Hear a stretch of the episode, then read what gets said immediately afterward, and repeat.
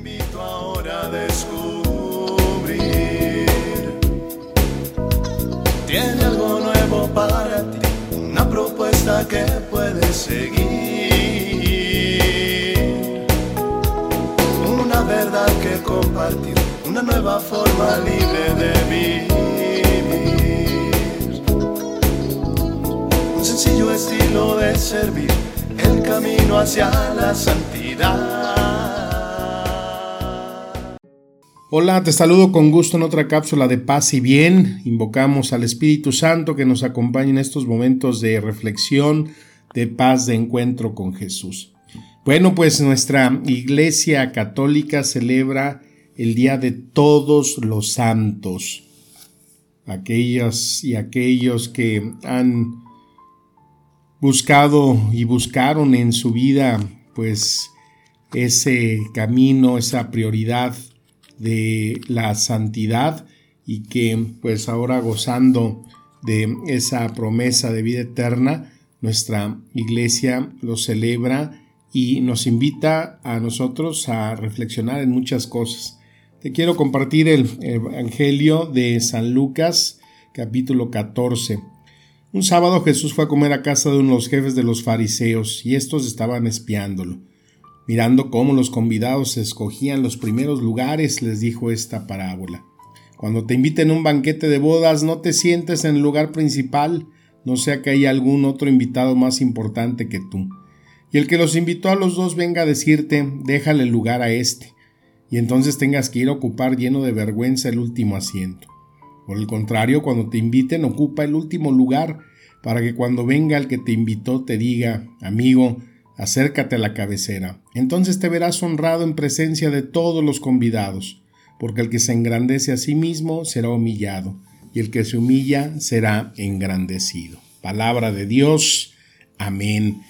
Bueno, pues yo creo que este Evangelio dibuja perfectamente lo que es el camino, la ruta hacia la santidad.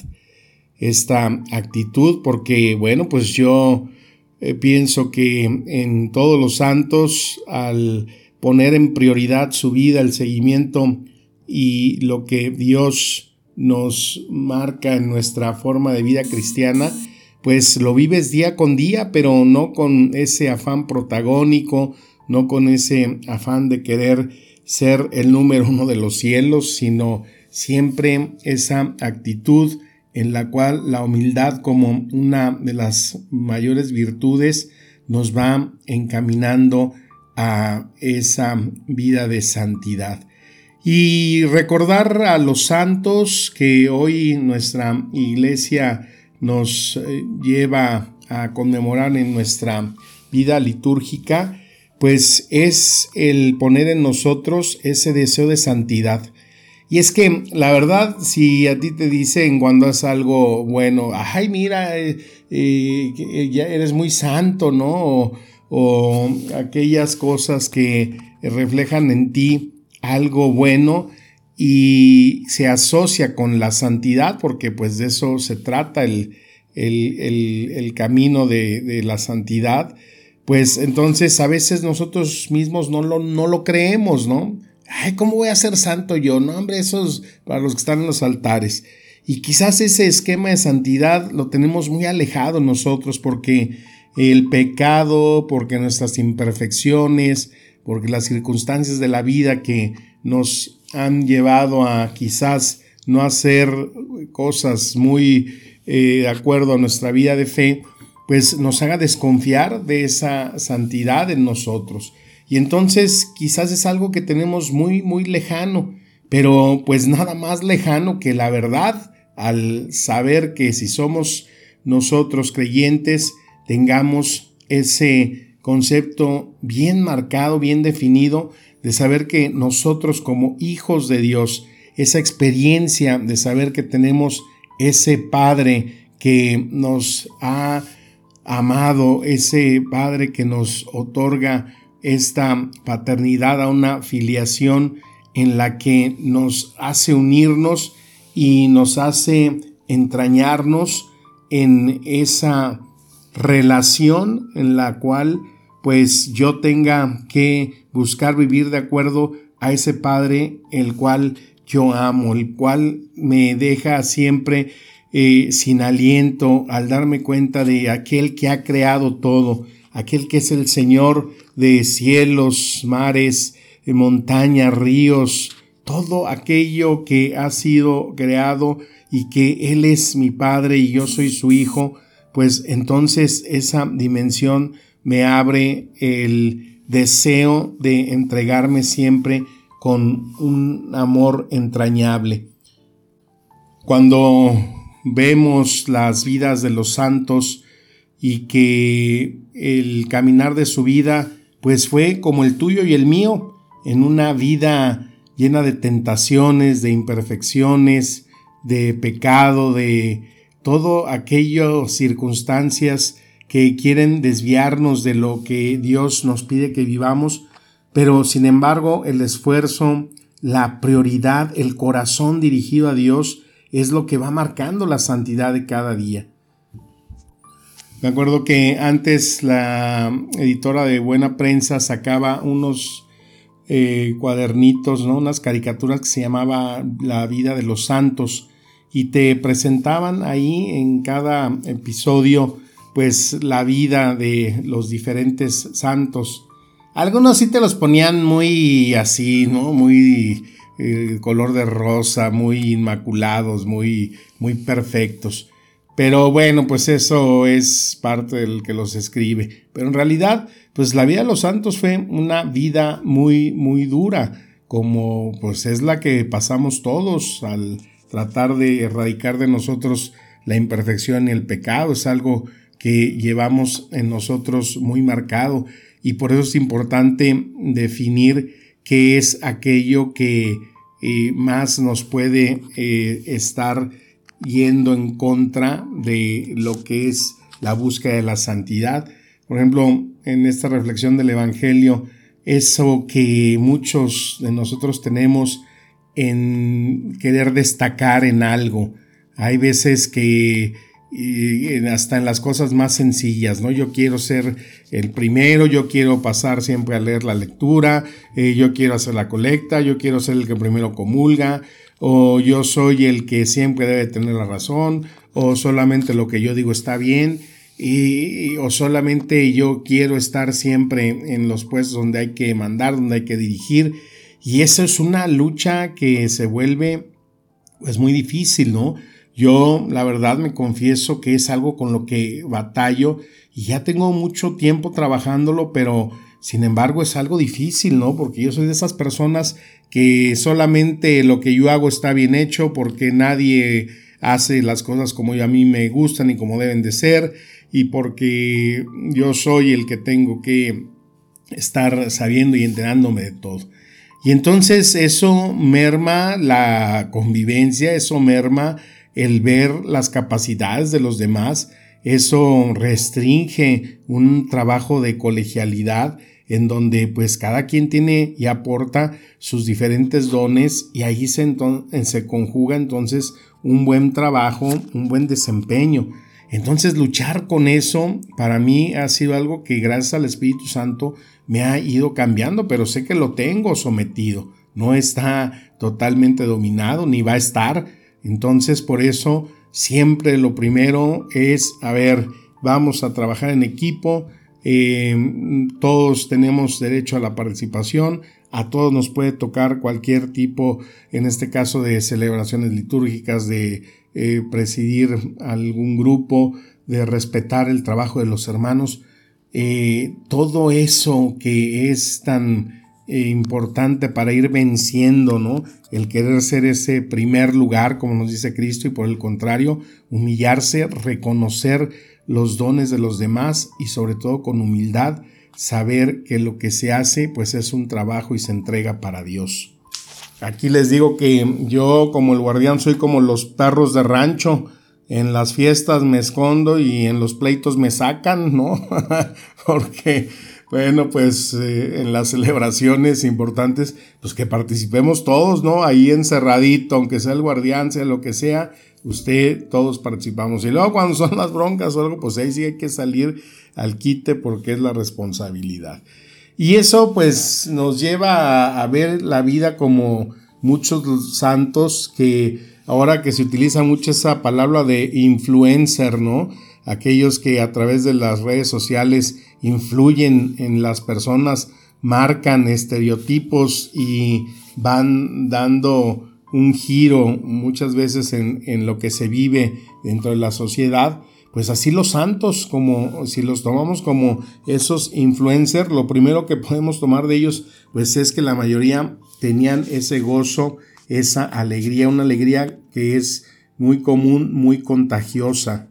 Uno de esos santos eh, muy alegre, pues se le reconoce como el santo de la alegría, fue San Felipe Neri.